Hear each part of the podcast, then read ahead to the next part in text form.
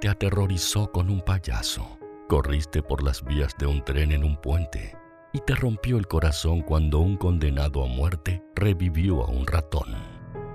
Con películas, series, videojuegos, 80 libros y hasta óperas, Stephen King siempre logró llegar a lo más profundo de tus sentimientos.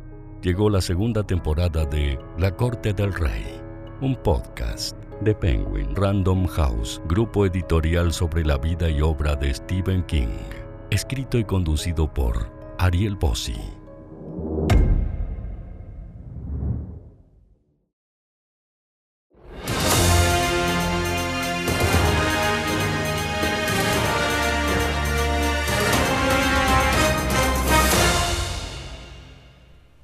Primero las noticias. The Boogeyman, basada en el cuento El Coco, cuento presente del umbral de la noche, probablemente sea la próxima adaptación de Stephen King en estrenarse y acaba de ser catalogada para mayores de 13 años en Estados Unidos por terror y contenido violento. Dirigida por Rob Savage y protagonizada por Sophie Thatcher y Chris Messina, se podrá ver en el streaming de Hulu probablemente en 2023. Luego de meses de silencio solo rotos por el director y su protagonista, la adaptación de Salem Slot acaba de tener su primera novedad. Fue calificada por la Motion Pictures Association como R para mayores de 17 años debido a la violencia gráfica y sangre. No es mucho, pero es un paso positivo, ya que la cancelación no era algo fuera de las opciones, sobre todo considerando lo que pasó con Warner y Batgirl. Welcome to Derry ya tiene sus showrunners. La serie que actuará de precuela de It capítulo 1 e It capítulo 2 se estrenará seguramente en 2023 en HBO Max o como se vaya a llamar en ese momento el servicio de streaming y sus showrunners serán Jason Fuchs y Brad Caleb. Se rumorea que el episodio piloto será dirigido por Andy Muschietti sobre actores y actrices todavía no hay ninguna noticia.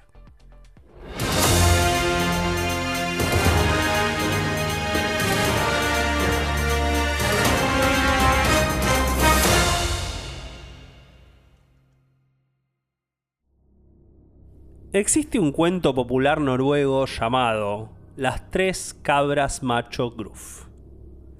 Trata sobre tres cabras hermanas que no tienen más pastos para comer y para ello, para continuar alimentándose, tienen que cruzar al otro lado del río.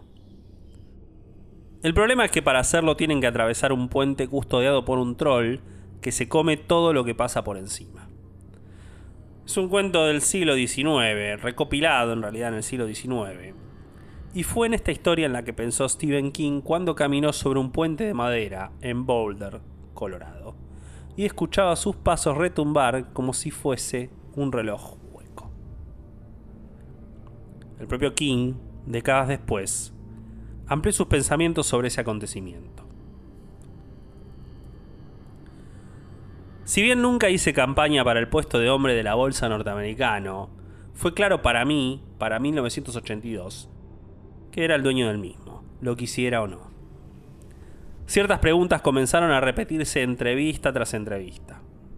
Los reporteros me preguntaban de dónde sacaba mis ideas, algo que dejaba traslucir que en lo que realmente estaban interesados era qué tan llena de gusanos estaba mi mente. O cómo fue tu niñez, cuyo subtexto quería decir qué carajo te pasó, qué hizo que te fueras al lado oscuro. La respuesta es nada. Viví en un mundo de imaginación donde veía tanto sol como sombras. Siendo honesto conmigo mismo, tenía que admitir que las sombras me resultaban más atractivas. Comencé a pensar en que me gustaría escribir un libro realmente largo, de terror, con un tipo como yo en el centro de la novela. Lo pensé como mi examen final acerca de todas esas preguntas que me hacían. Uno del tipo de final de curso que, si era bueno, respondiese todas esas preguntas de una vez por todas. Esa idea fue la concepción de IT, eso. Y el periodo de gestación fue bastante normal, nueve meses. La presunción central del libro me llegó un día cuando estaba caminando sobre un puente de madera en un día seco. El ruido de mis pisadas me hizo acordar de un cuento de mi niñez, Las tres cabras macho Gruff. La historia tiene un troll escondido debajo de un puente similar al que estaba cruzando. ¿Quién está sobre mi puente? preguntaría el troll, en una pregunta que, ya desde chico, me parecía inocente en la superficie pero muy siniestra debajo. Y mientras mis pasos resonaban, comencé a pensar en las diferencias entre nuestros miedos en la infancia. Monstruos, abandono, monstruos, malos tratos, monstruos, chicos que hacen bullying, monstruos, y nuestros miedos adultos, más mundanos, tales como si nuestra obra social cubre el dentista. Me parecía que habíamos olvidado lo vivido de esos miedos de la infancia cuando crecíamos, lo cual nos hacía muy vulnerables a ellos si alguna vez regresaban no como las sombras de los árboles en la pared o un monstruo en el placar, sino como cosas reales. Comencé a ver una estructura en donde podía alternar a niños peleando monstruos reales con los adultos en los que se convertirían 25 años después. El monstruo sería una especie de proyector psíquico, lo cual me permitiría utilizar todos los monstruos que me habían asustado durante las matinés de los sábados a la mañana en el cine. La momia, el ojo que se arrastra, el hombre lobo, incluso ese único y maravilloso monstruo japonés, Rodan. La idea me encantó. Todos los monstruos, todos los putos monstruos. ¿Y cuál sería el monstruo central? Aquel escondido detrás de todas las máscaras y espejos. Resultó ser una araña enorme. Piensen en la película Tarántula. Pero no sabía dónde comenzaba y no me importaba entendí que iba a ser el troll. Aquel escondido debajo de todos los puentes que cruzamos en ese arriesgado pero hermoso viaje de la niñez a la adultez. Aquel que un día finalmente nos atrapa y nos arrastra hacia abajo, en aquello que llamamos morir. Sigo, ¿no? O sea, nada de lo que diga yo, Ariel Bossi, va a estar a la altura de lo que cuenta el rey. Pero bueno, no puedo seguir leyendo todo lo que escribe King, aunque me gustaría. Esta es parte de una introducción que King contó para una edición especial de It, publicada hace ya 12 años. Está bien. Voy a leerte un poco más de lo que escribió King. Mi esposa y yo vivíamos con nuestros hijos en Bangor, Maine. Comencé a caminar por toda la ciudad, utilizando ese tiempo para pensar en mi libro, pero sobre todo preguntándome cosas del tipo, ¿qué sucedió acá? ¿Y acá? ¿Y acá? Sabía que Bangor había sido un lugar turbio en su pasado. Una ciudad de molinos y leñadores cuando cambió el siglo, lleno de bares jodidos, circulados por prostitutas y jugadores de póker en habitaciones traseras y quería saber lo que la gente recordaba, lo peor que recordaban. No me importaba si eran cosas verdaderas porque lo que más me interesaba, y lo que todavía más me interesa, es ese extraño deseo humano de oscurecer cada leyenda. Aprendí sobre un incendio en el baño de un club nocturno para hombres. Aprendí sobre un tiroteo de la era de la depresión con unos maleantes conocidos como la pandilla de Brady. Incluso toqué unos agujeros en la frente de la ferretería de Dunkin, y a pesar de que estaba seguro que eran de clavos, acepté la versión de que eran de balas, porque eso era lo que quería. También aprendí sobre las millas de alcantarillas debajo de la ciudad, algunas construidas con planos de los 30 y abandonadas de hacía tiempo. Me dijeron que durante las inundaciones de la primavera era posible andar en canoa debajo de la ciudad, de punta a punta. No sé si era posible, pero lo acepté porque quería escribir sobre el mito y el poder de la imaginación para volver reales a esos mitos. Comenzó con un chico llamado George Denbrough y su barquito de papel. Es muy posible que ya sepas de qué libro voy a hablar, pero no me importa, lo voy a mencionar igual porque el título, con solo esas dos letras, no podría ser mejor. Hoy en la corte del rey, vamos a hablar de mi libro preferido de Stephen King. It. Entre paréntesis, eso. Y para este episodio nuevamente tengo el gusto de tener conmigo no solo un invitado, sino un amigo. Es director de cine, guionista, actor y escritor. Dirigió Rockabilly, 20.000 besos, Claudia y su nueva película, Matrimillas, se estrenará este mes en Netflix. Bienvenido, Seba de Caro, a la Corte del Rey. ¿Cómo estás? Bien, bien. ¿Cómo estás vos, Ari? Bien, todo bien. Muchísimas gracias por eh, sumarte a este episodio, donde vamos a hablar de una de las obras maestras de King, Ujú. ¿no? O sea, estamos hablando de It. Pero antes de arrancar por ahí, Sí. contame, tengo que hacer la pregunta obligatoria, es ¿cómo lo conociste a King? Eh, yo creo que fue, mm, bueno, en la década del 80, en la década del 80 a mí me gustaban mucho las librerías, pasear por las librerías, eh, mis padres se habían separado recientemente y el, souvenir de una salida de sábado o domingo era un libro y las librerías de calle Corrientes de la década del 80, donde, cerca de donde estaban los cines y también las de Florida y la Valle, tenían eh, los libros de King siempre. en- o sea, era no leer el nombre Stephen King. Las tapas eran bastante ominosas, eran tapas que tenían dibujos, que tenían que eran como casi afiche de cine. Entonces había era no había manera de esquivarlo. Y después venían o aparecieron las grandes adaptaciones. Digo, también es una época de explotación del concepto del videoclub. Entonces, Christine decía Stephen King. El Resplandor decía Stephen King. Digo, empiezan a aparecer esas películas que eran hits de, de- de- de alquiler de VHS, Los Chacales de la Luna. Digo, un montón de cosas decían Stephen King. Lo- los Tommy Knockers, bueno, aparecían, empezaban a aparecer este, de mediados de los 80 hasta entrados los 90 muchísimas películas. Y ahí, bueno, eh, se, se completaba un poco la curiosidad por él. ¿Te acordás con qué libro, qué libro leíste primero? Sí, el primero que leí en el momento de su lanzamiento que leí entero fue Misery. El primero que leí. Misery lo leí en cama, enfermo. eh, lo compré. Había salido recientemente, lo compré en febrero. Lo leí en marzo. Lo compré en febrero, unas vacaciones. Segunda quincena de febrero. Lo leí la primera semana de marzo, la segunda. Eh, era el lanzamiento, era el libro, digamos, una cosa que me sorprendió de lo formal. Para mí era absolutamente novedosa. Yo tampoco había leído tantos libros. Estamos hablando que tendría colegio primario, 12 años, 11. Eh, era que el libro incluyera el libro que Sheldon está escribiendo y que incluyera, siempre lo cuento, que a mí me volvió loco, que la, la, que la tecla que está mal tipeada esté corregida sobre, ¿no? Que esté corregida de manera manuscrita, digamos, que esté como con un liquid paper este, modificada la, la- la- la tecla que tiene rota. Me pareció increíble también la escena de cuando Annie se va a. que le manda a comprar papel, creo, este, y se va. Y él intenta huir por primera vez. Eh, es una escena que está narrada con una maestría y un ritmo. Nunca me había pasado de sentir el nervio de que ella está volviendo y él está intentando volver a la cama. Eh, fue muy bueno que yo no tenía idea. de- el libro decía en la tapa, decía Misery, lo tengo todavía la copia. El costo, ¿cómo decía? El riesgo de la el fama. riesgo de la fama. Y era muy difícil entender de qué trataba.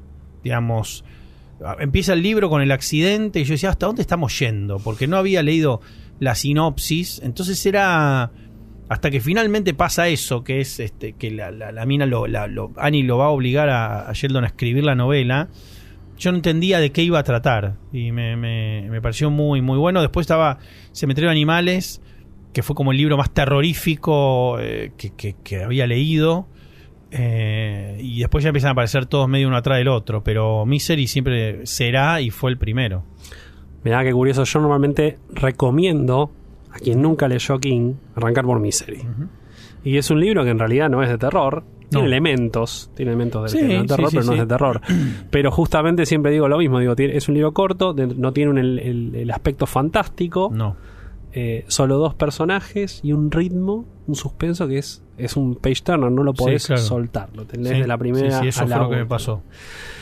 Em, Vos sabés que antes del 2017, cuando a King le preguntaban eh, con qué obra sería recordado, él decía la triple S.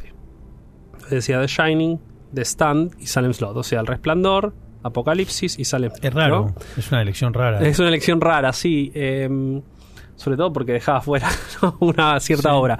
Bueno, eso cambió. Es verdad que, a ver, sobre el resplandor se habló y se seguirá hablando a- hasta el hartazgo por todo lo que fue la situación con la película de, De Kubrick, Stanley Kubrick, sí. claro. Eh, Silent Lot tiene su propio fan club. Es- hay un montón de gente que con Silent Lot se vuelve loca, lo tiene como un pilar. Y Claro, Apocalipsis. Salem Blot me parece raro, ¿eh? y Qué es raro, todavía es un poco un libro un poco más cuadrado todavía de King, de hecho, es su segundo libro.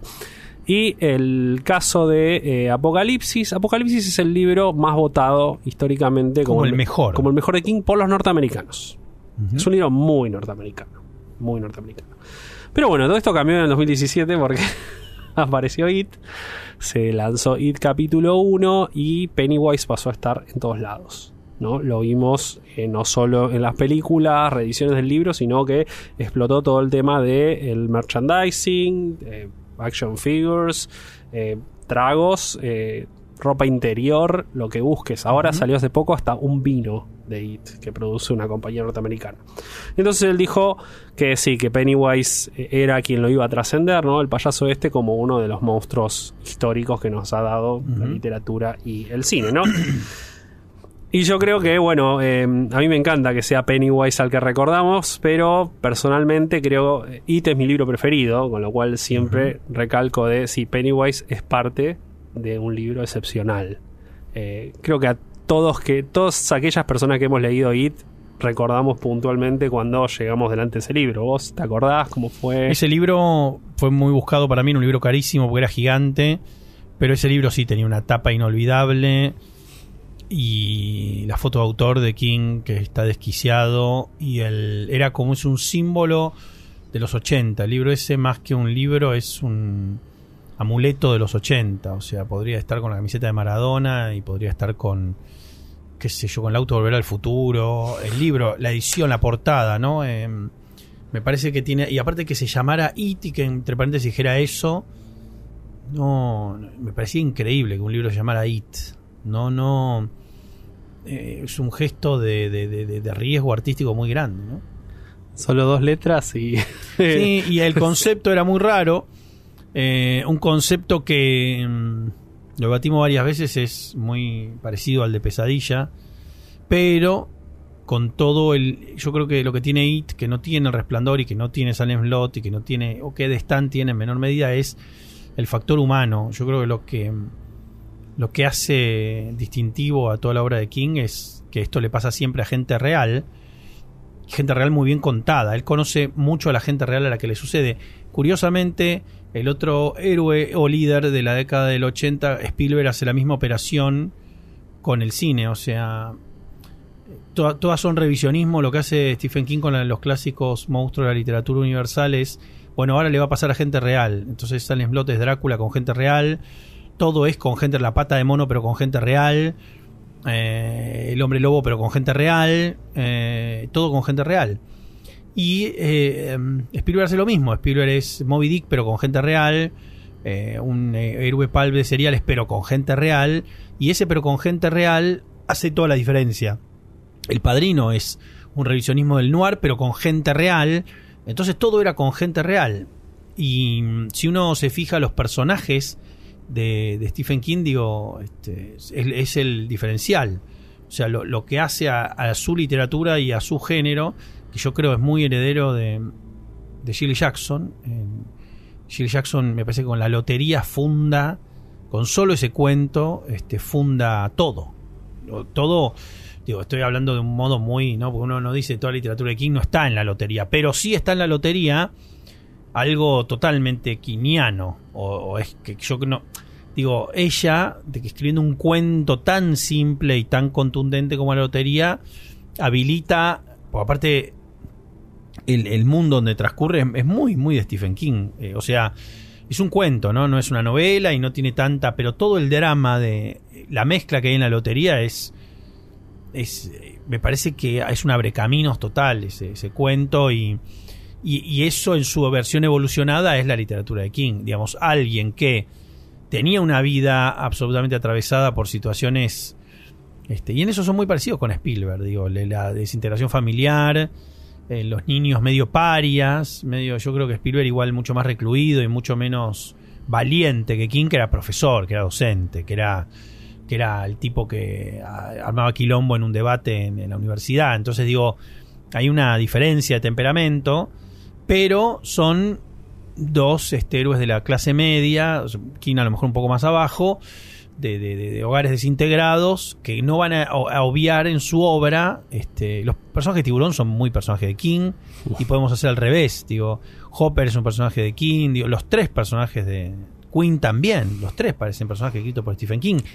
Y también podemos decir que Mattison o Blenchy o, o- o- o William P. Blatty o todos esos autores que andaban dando vuelta tenían también algo similar. Está King, que es el más grande, pero todos esos libros de todos esos tipos también tienen esa búsqueda de la humanización del género, me parece. Eh, Es una parte, si se quiere, también los comienzos de Bradbury en realidad. O sea, También estamos en la tercera expedición, es así, algunos Sí. cuentos de crónica marciana son, bueno, ¿qué pasa si esto que yo leía en las historias de, de, de revista Pal cuando era chico, ahora le pasa a gente o discuten problemática, no sé, el divorcio, el olvido, ¿no? Entonces, Harlan Ellison lo mismo, me parece que, Ellison, claro. que, que un poco es un signo de época. King Pero a- estos maestros lo llevan más lejos. King a Shirley Jackson igual la tiene muy arriba. De hecho, ya El Resplandor. Ujú. eh, The House of Haunted Hill, claro, sí, sí, sí. El Resplandor estaba eh, agradecido, le agradecía A ella, Jackson. a Shirley Jackson, sí. Eh, sí, en el caso de It fue. It fue un- terrible desde el lanzamiento. Era un libro aparte que King había, había comenzado a escribir. Y a diferencia de como hizo con un montón de, del resto de sus obras, It vino promocionada tiempo antes. It King la, la empieza a escribir en 1980, se publica en el 86 recién. Pero empieza en 1980 y en 1981 ya había gente que había podido leer un capítulo, por ejemplo. Él en lecturas que había dado había leído un capítulo. Y pasaron un montón de años para que salga, ¿no? En el medio. De, de hecho, la primera versión del manuscrito, por ejemplo, el, el coda del primer capítulo, que es el crimen de Adrian Sí, Mellon, sí. no existía. Ese crimen eh, sucedió un crimen Claro. casi igual en Bangor en 1985 y King lo incorporó ¿no? en sus, sus- las siguientes versiones del manuscrito. Eh, en mi caso, bueno, yo lo leí eh, por primera vez a los 20 años. Nada, fue. eh, yo dije, ok, esto, eh, el mejor libro de King. Después de La Torre Oscura, decía Sí, en ese todo momento, fue ¿no? arranca abajo. Pero después de que La Torre Oscura continuó con los tomos 5, 6 y 7, volvió a estar It arriba de todo. Em, con él me pasaron un par de cosas. Primero que fue un libro que logró darme miedo.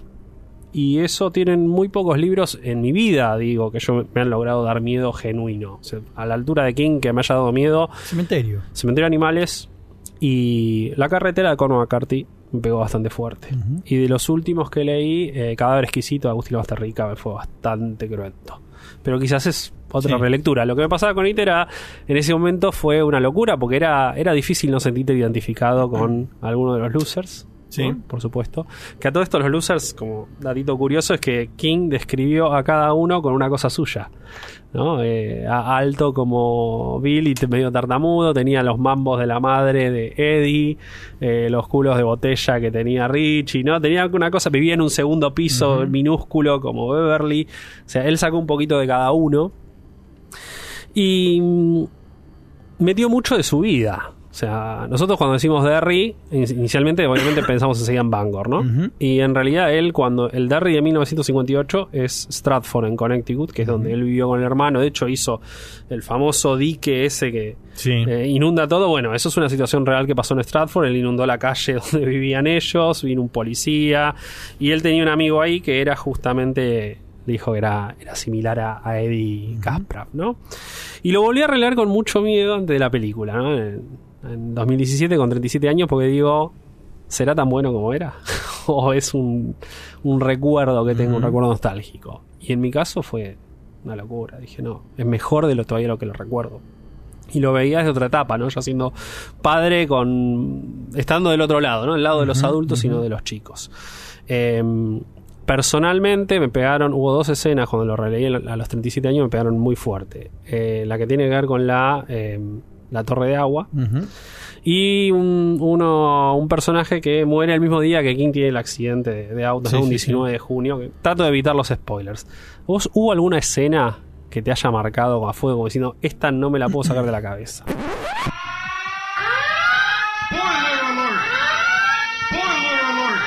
Eh, a mí me gusta mucho la, la escena de... Pero me gustó siempre que fue una de las escenas controversiales de la versión cinematográfica entiendo por qué que es cuando todos están con Beverly Ok. esa escena es una escena para mí fue muy importante porque es una escena que habla de era la primera vez que veía un cierto tipo de construcción en relación a la idea de qué es el sexo o cómo o qué quiere decir o qué me parece una escena de avanzada me parece una escena de una incomodidad y una ternura muy grande Eh, hay que tener mucho mucho coraje para, para, para- una escena de, semejante digamos peso digamos una idea muy muy subversiva dentro de un grupo de amigos digo.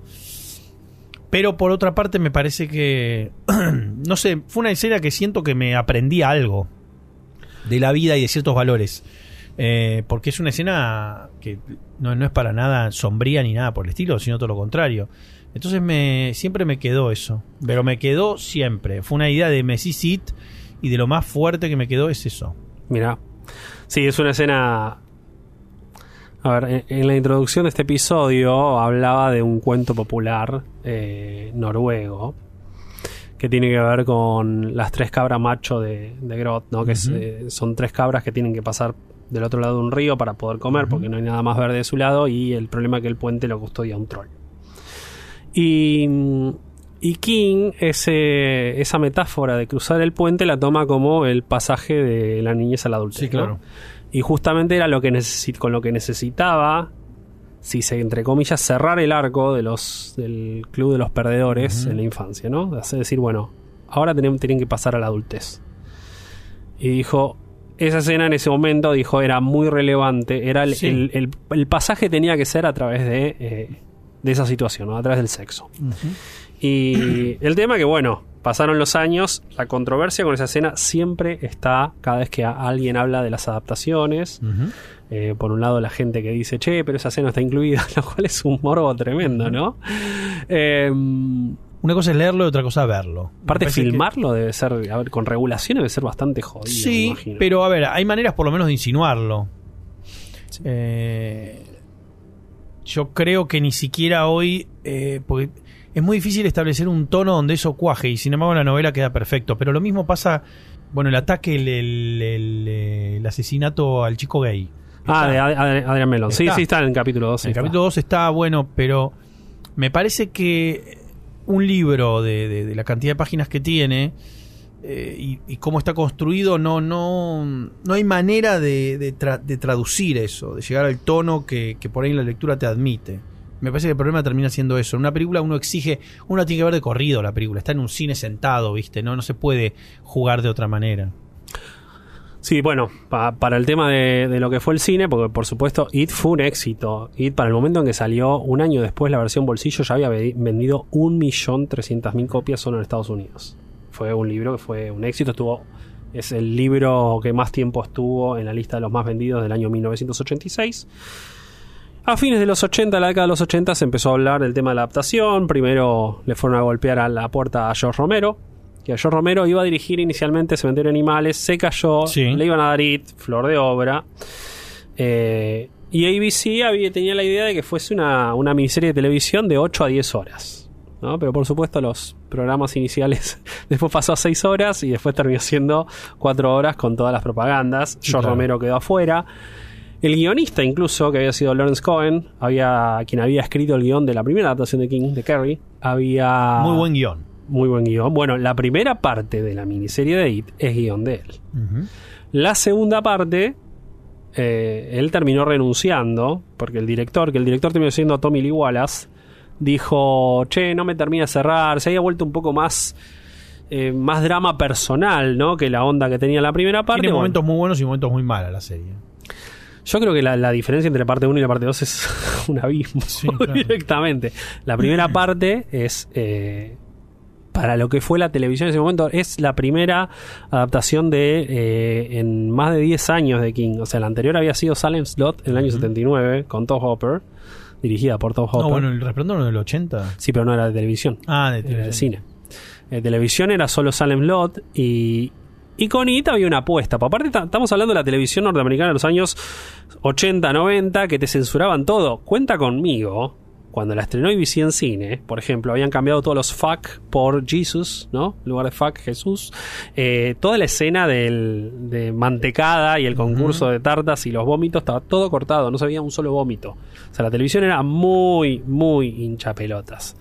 Y Fuerte. El tema este era, por ejemplo, no podía mostrar sangre que salga de un cadáver.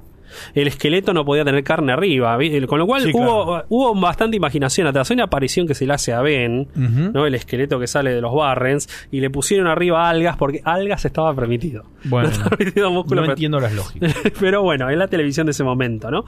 Terminó siendo un gran éxito. Tuvo 30 millones de, de espectadores cuando se estrenó en septiembre de 1990. Tuvo 30 millones de espectadores la parte 1 y casi 20 la parte 2. ¿Te gustó? Sí. O sea, sí me gustó cuando la vi, pero porque nada, me, me pareció la vi de chico, en el momento que salió acá en VHS. y después no sé si la volví a ver mucho tiempo más y después se convirtió como una especie de clásico de la tele. Pero bueno, tenía una cosa, la, la parte de la bicicleta cuando se escapan, era estaba lindo. Había un par de escenas que estaban bien, me acuerdo. Eh, eh, me parece que eh, los adultos costaban un el tiempo presente costaba un montón, pero pero tenía cierta onda. ¿Hay, hay alguna escena del libro que vos, sacando la escena que acabamos Sí. de hablar, hay una escena particular del libro que hubieses dicho, esto me hubiese gustado que lo hubiesen incluido? Eh, no, porque de hecho con Beverly sí está, o sea, está más claro en, en la miniserie. Más explícito, Sí. sí. No, me hubiera gustado otro tipo de mm, las escenas de miedo. Las apariciones de Pennywise a veces son medio burdas. pero yo entiendo que es la tecnología, que es el, el diseño, pero me parece que no, viste, no logran, no sé, no logran lo que sí logró la película. O sea, es como empezamos por ahí. Me hubiera gustado otro tipo de Pennywise que el, el que, que vimos en la película Muschietti, sí, me parece más. Vos, entonces, en la miniserie, como director y como guionista, aciertos y, Bueno, desaciertos. aciertos es como comprimen 800 páginas en, en- en no sé cuánto dura, 5 horas, 6 horas, no me acuerdo. Cuatro horas duran, Cuatro con, horas. con publicidad en realidad. Bueno, por pico. eso, por eso, me parece increíble.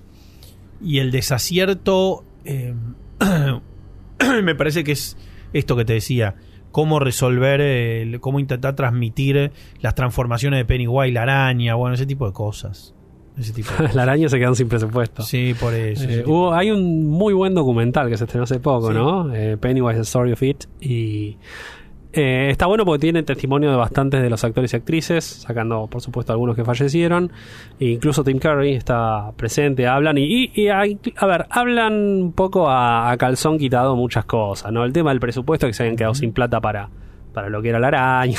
Bueno, eh, está bueno. Me hubiese gustado que hubiese tenido más testimonio de King. Eh, King no participó. Hay, hay algo sacado más de archivo en realidad. Tuvieron que pasar, como el libro, ¿no? 27 años para que tuviésemos una nueva adaptación de It. Sí. Se venía coqueteando desde hace un tiempo que le iba a dirigir Kari Fukunaga, el- las famosas dos partes. Y en septiembre de 2017 llegó, se estrenó It capítulo 1, pero ya desde marzo venía siendo quilombo bárbaro. ¿No? Se estrenó el tráiler, fue el tráiler, había tenido millones de vistas en dos días. Desde ese momento se anunciaron, yo siempre cuento lo mismo, ¿no? Digo, vos pensás que desde King, desde el momento, desde el año 76 al 2017, a marzo del 2017, se habían hecho un poco más de cuarenta y pico adaptaciones de King. Sí. Y desde el 2017 del estreno del tráiler a hoy se anunciaron entre anuncios y que realizadas hay más de 30. O sea, en solo 5 años. El mejor momento de la carrera de King debe ser este. Sin No dudas. Eh, a ver, el estreno de It volvió a poner volvió a poner al libro en la lista de los más vendidos del New York Times. Bueno, increíble. 31 años después de, Sí. de publicado. Eh, es la película de terror que más recaudó, ¿no? con más de 700 millones recaudados. Hubo merchandising, como dije, hasta en la sopa. sí, sí. Eh, nosotros la fuimos a ver en la salita ahí de Warner chiquita. Eh, ¿Te gustó? Capítulo 1. Sí, muchísimo, muchísimo. Me, me parece una gran película, una gran película de terror. Y me parece que yo soy muy pro contemporaneidad. Me parece que los es un claro producto y manual de cómo es el espectáculo hoy por hoy. que tiene que ser para toda la familia, que tiene que ser de amplio target, que tiene que tener un momento de risa y un momento de esto y un momento del otro, eh, qué sé yo. Me parece que ahí hay un, como producto me parece perfecto. Ahora, el exorcista no, el exorcista no se puede hacer más. Pero yo también soy muy fan de las tres Halloween nuevas, ¿eh? o sea, Ah, mira. porque me gusta que salten sobre el cementerio indio, me gusta que se conviertan en películas que tienen un rato de esto, un rato de lo otro. A mí me gusta eso. Me parece que, bueno, el teléfono negro es un, es un gran hijo dilecto de It.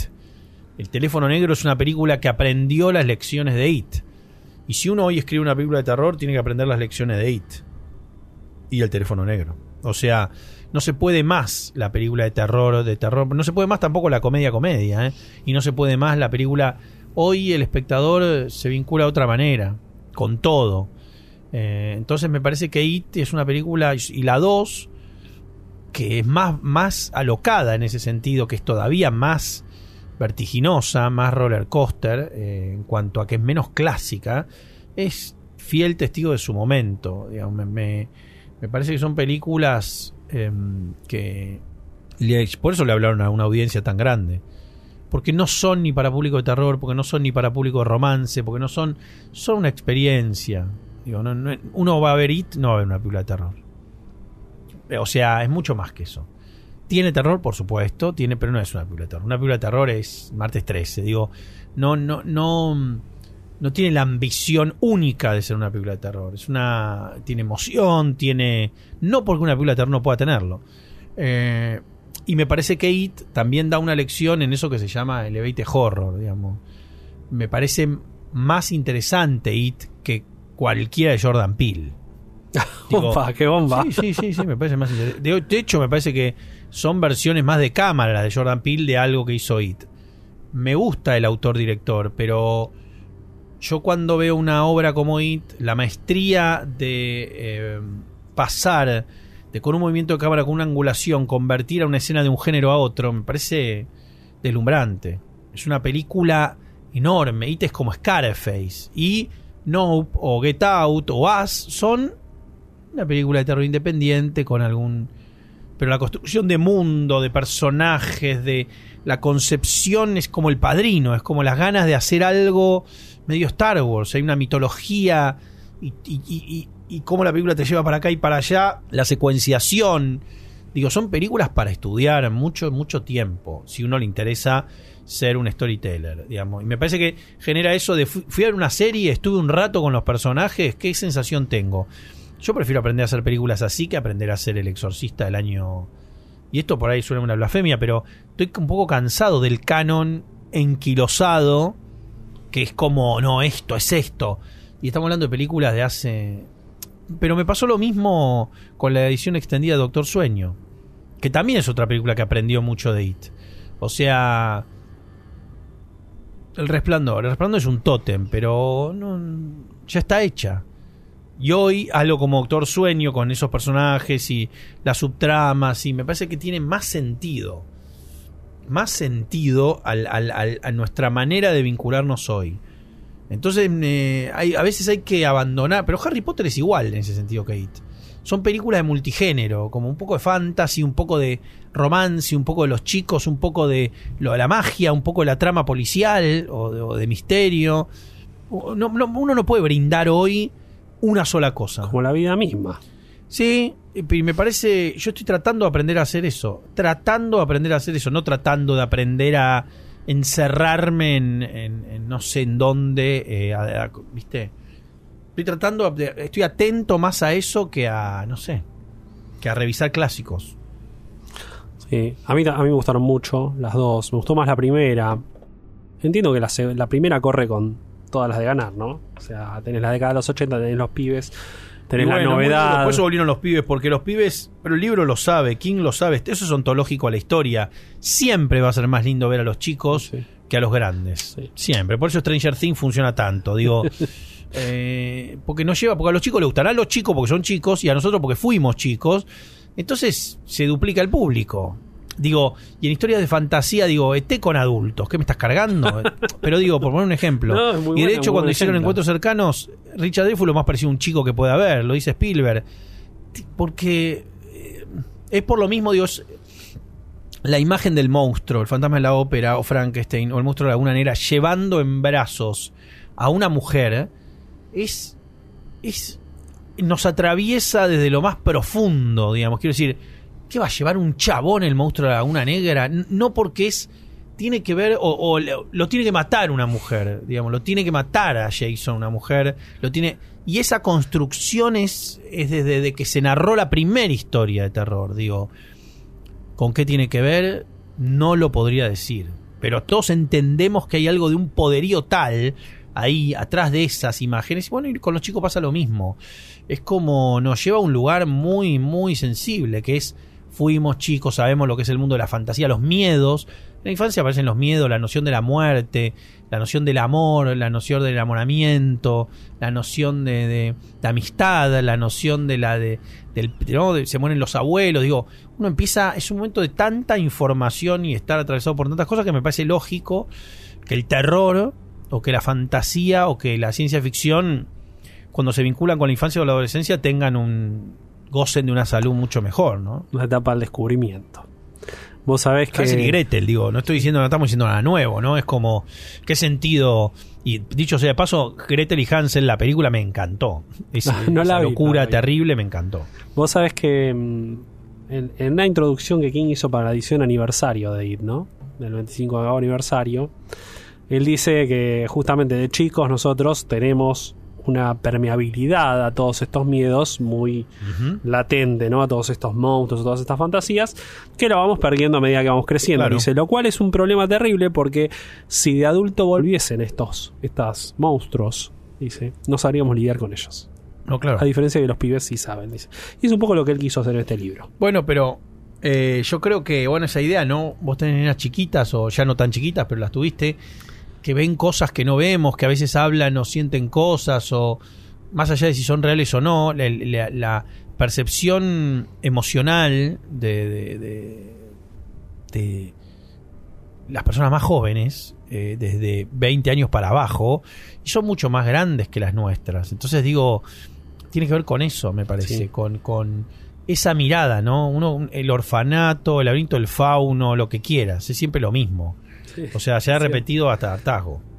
Sí. Em, como novela, bueno, eh, entrando al terreno de, de tema de conexiones, que bueno, en esta segunda temporada estamos hablando un poquito más. Por supuesto, ahí tiene conexiones hasta el hartazgo. Sí. Em, pero hay un dato de color curioso que la primera vez que habló, publicó King sobre Derry, que así se iba a llamar la novela, la novela se iba a llamar Derry, eh, con este lugar siniestro donde nada, los pibes desaparecen y parece todo estar sumido en un estado de, de sueño constante, ¿no? Eh, King la primera vez que menciona a Derry es un libro que no había eh, firmado con su propio nombre, sino con su seudónimo, como Richard Bachman, en eh, El Fugitivo, ¿no? que se publicó en el año 82. Lo cual hubiese sido gracioso si It no se hubiese postergado, porque It en realidad se terminó postergando. Es un periodo donde King movió, tuvo que mover algunos contratos, estaba coescribiendo junto a Peter Straub eh, El Talismán, tenía Sí. escrito Christine, había, eh, estaba el tema de guionar para algunas adaptaciones y por supuesto ya estaba sobre la mesa el hecho de filmar Maximum Overdrive, ¿no? Como director en el que... Película eh, hecho que sucedió que en hay que 85. recordar. Sí, yo siempre la, la- cada, cada año la valoro un poco más. Sí. La disfruto de otra forma. Creo que King fue muy, pero muy honesto con lo que quiso hacer. Em, y bueno, la cosa que si It hubiese salido antes del 84, hubiese sido bastante gracioso porque eh, hubiesen visto a Derry y quienes hubiesen leído a Richard Bachman ya hubiesen sabido la, la identidad de quién era. Eh, después tenemos con, por supuesto, Derry estuvo presente en un montón de no- otras novelas, estuvo en Insomnia, un saco de huesos, estuvo en Tommy Knockers mencionado, un el cuento, una extensión justa, presente en Todo Oscuro sin estrellas, la última misión de Wendy. Y por supuesto no me puedo olvidar el reencuentro, incluso con dos personajes todavía siendo chicos en 221163.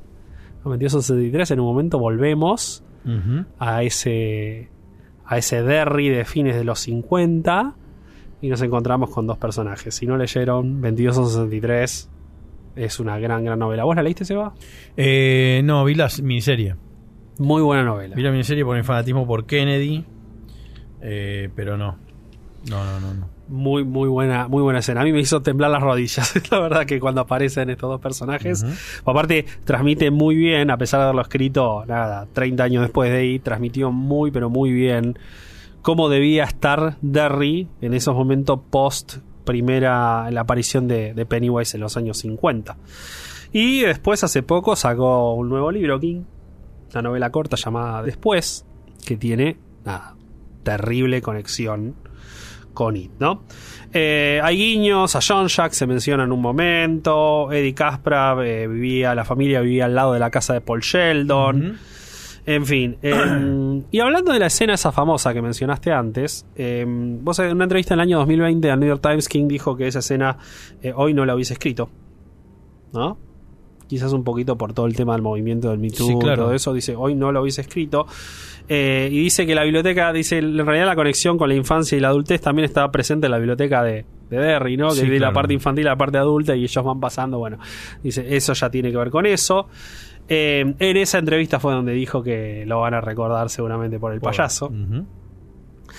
Y bueno, después qué sé yo, hay, como vos dijiste, hay muchas cosas de King metidas de su propia vida en, en el libro. Eh, eh, por eso también el libro no es solo, y la película después, no es solo de terror.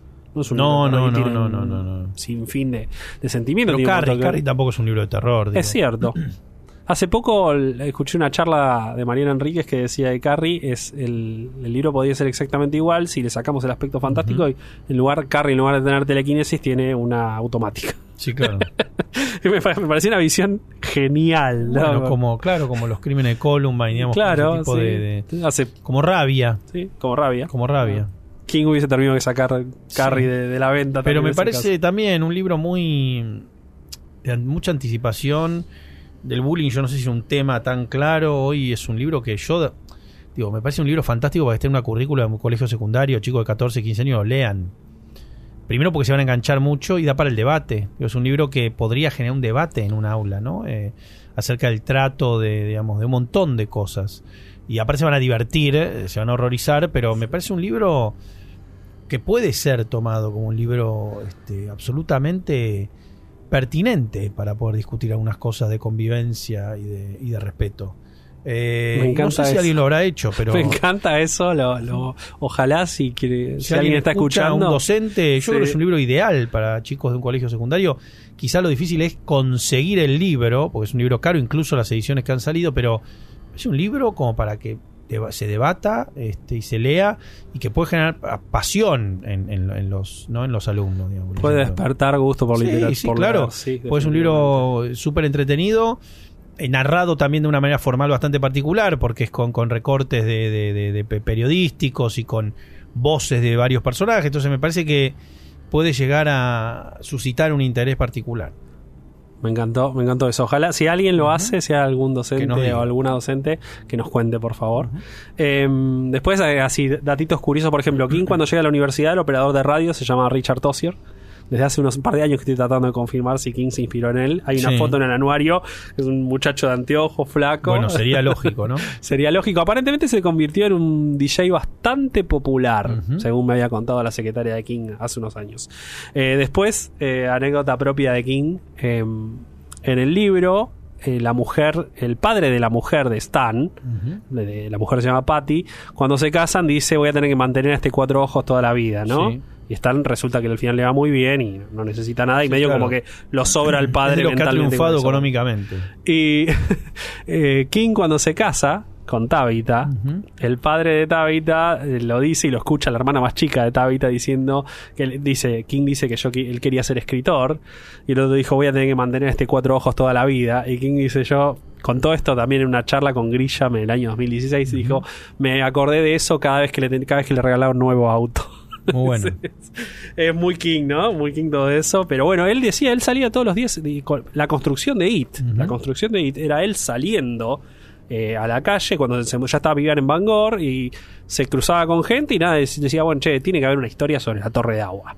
Y la, la pandilla de Brady, por ejemplo, era un hecho real. Y todo el mundo siempre lo elevaba un poco más. ¿No? Había siempre un, un- algo extra, ¿no? Buscaba un poquito más por el lado oscuro, pero está todo inspirado en hechos, que cosas que pasaron en Bangor, que era un Era una ciudad un poquito picante, ¿no? A comienzo, desde Sí. el comienzo, más o menos hasta, el- hasta los, eh, los 80, 90 incluso. Bueno, el, el crimen homofóbico en Bangor, la conversación que está en el libro, es parte de casi todo el, el acceso, el interrogatorio policial. King dijo que había sido. El, lo había sacado casi ca- completamente, ¿no? Y con, por ejemplo, con la torre de agua, él dijo, King dijo, acá tiene que haber pasado algo, seguro. Tiene que haber pasado algo y averiguó, averiguó. Y finalmente encontró un dato donde eh, un abogado con su mujer tenía un hijo que tenía un retraso y el hijo habían ido a un picnic, comienzo del siglo XX, y el hijo se había asomado y se cayó en la torre de agua y se murió ahí. Eh, y después, bueno, lo que había dicho de la descripción de los losers era todo un poquito de King, ¿no? Tenía de este lado, de este otro. Eh, King terminó el primer borrador de It en el año 81, se lo mandó a Peter Straub, ¿no? Se lo mandó un par. Eh, de hecho, el personaje de Bill Denver de adulto es Peter Straub, está Qué descri- bueno. descrito como. Peter Straub. Eh, y mm, bueno, pasaron un par de años, hubo un par de revisiones, ahí agregó, agregó ciertas escenas, contó por ejemplo que el sueño, eh, el, hay una escena que él en un momento estaba bloqueado y sueña esa noche con sanguijuelas saliendo de un freezer viejo. Bueno, eso lo incorporó y con eso se destrabó. Era medio loco como la, Sí, la claro. cabeza aquí con todo eso. Pero bueno, le llevó un montón de años. La última revisión es ya de fines del, eh, digo, comienzos del, fines del 85, comienzos del 86. El libro sale, fue un éxito, vienen las películas, las adaptaciones. Eh, le han preguntado si iba a volver alguna vez a It. King dijo que no, que ya había contado todo. Era, él dijo, este es mi examen final en lo que refiere a terror, lo que refiere a monstruos. ¿no? Y, y, en mi opinión cumplió, ¿no? Cuando la gente a mí me pregunta, che, pero It es muy largo, ¿por qué lo tenés que leer? It es una obra maestra. No te vas a dar cuenta de la longitud. Vos si le tenés que decir a alguien por qué tiene que leer It, ¿qué le decís? Eh, yo creo que por, por el grado de identificación que va a tener con los personajes, por los lugares que, digamos, lo va a llevar como para recorrer su propia vida y también por una clase de storytelling, digamos, de, ver más allá de eh, on writing y todo lo demás. Yo creo que y te, te muestra claramente las, las, astucias o la, la estructura o la forma que tiene lo que un relato tan contundente, digamos, la secuenciación, los capítulos, demás. Me, uno termina cree que conoció a los personajes, digo, esa ilusión de que estuviste ahí en el pueblo, ¿viste? Creo que eso es lo más, lo, lo- lo más lindo de la experiencia de It. Algo que King normalmente logra, ¿no? Uno en un montón de sus obras, en la mayoría de Sí, sus bueno, obras se con siente un testigo. me pasó, digo, con una obra totalmente menor también me pasó. Otro libro que leí cuando salió y también me, me pareció una locura con los conceptos ab- abstractos, eso de la, la, la- la mente, de buscando las- las cosas de la mente o, o qué sé yo, una- una historia de ovnis y a la vez la escena del baño, bueno, lo escatológico, el humor negro, todo lo que le gusta también, ¿no? Dreamcatcher yo siempre lo, lo critico negativamente, no es un libro que me haya gustado, pero me sorprende que hay cosas que no me las olvidé nunca más en la vida. No, bueno, la escena de al inodoro del baño. La- eh, él dijo, escribí, arranqué en el baño y dice, porque nunca hay una historia que, que tenga que ver con el baño. Sí. Y si nosotros pasamos un montón de tiempo en nuestra vida dentro de un baño. Sí. Dice, y después lo de todo el tema de los ficheros en la cabeza. Una Sí, eso sí, sí, sí, sí, eso también desde lo formal tenía algo muy particular en el libro. Eh, bueno, después noticias para de ir, lo único que nos queda, que bueno, la capítulo 2, por supuesto fue un éxito también, y se empezó a barajar la chance de hacer una serie que se volviera una realidad del 2023. Tendremos eh, Derry, ¿no? De Welcome to Derry se va a llamar, será una serie de HBO Max, o como se llame HBO en ese momento. es el origen de Pennywise, ¿no? Claro, en realidad va a ir, eh, se va a centrar en las apariciones previas de Pennywise. ¿no? Por ejemplo, ahora la primera va a estar ambientada 27 años antes de el- la, la anterior de los 80, que es la de capítulo 1. O sea, la tendríamos en los 60, comienzo de los 60, 62, 61. Tendremos la, la primera aparición de Pennywise. Lo que estamos esperando eh, todos y todas es que tengamos eh, esas historias previas que King encontró contó en el libro, ¿no? De Sí. cuando están investigando el pasado de Pennywise, el Black Spot, el tema de los leñadores. en Y fin. medio, como- medio como un Joker, medio como el Joker, medio Sí. como el origen, sí. Una, eh, sería. eh, Bueno, eh, Andy había contado. eh, que él había, había. No, Bill Scargar lo contó. Que habían filmado una escena de él, pero mucho. Estoy hablando, no me acuerdo si era el siglo XVIII, diciendo que era increíblemente siniestra, diciendo, y él sin maquillaje, sin, sin maquillaje, sin nada, pero era súper una, una escena terrible. El tema con capítulo 2 es que la duración era... Era la eterna. A mí como fan, a ver, te, te lo digo, como espectador casual, agradezco por ir Sí. capítulo 1 y capítulo 2, me encantaron. Y creo que marcaron también una etapa nueva de King donde digo, che, bueno, a ver, la violencia la pueden poner, porque Sí, también claro. estaba ese cuidado siempre de no, no mostremos una teta, esto, lo otro. Em, creo que It, es, es- esa- ese miedo lo rompió un poco. Eh, Me inclino a pensar que también tuvimos el visitante de HBO un Sí, poco claro. gracias a It. Sí, sí, sí. Eh, lo que lo único para mí le faltó es que tendría que haber sido tres partes en realidad. Tendría que haber sido una trilogía porque era mucho. Era Ay. mucho, pero yo no sé si se sostiene tanto, pero digo, no, no por la obra, sino por, por el negocio del cine hoy. Es cierto. Bueno, Seba, muchísimas, pero muchísimas gracias por haberte sumado. Por favor, Eh, gracias a vos, Ari. Espero que lo hayas pasado bien. Muy. Y bueno, nos vemos muy pronto para un nuevo episodio de La Corte del Rey. Aquí concluye este episodio de La Corte del Rey, un podcast de Penguin Random House, grupo editorial sobre la vida y obra de Stephen King. No dejes de suscribirte para no perderte el próximo episodio.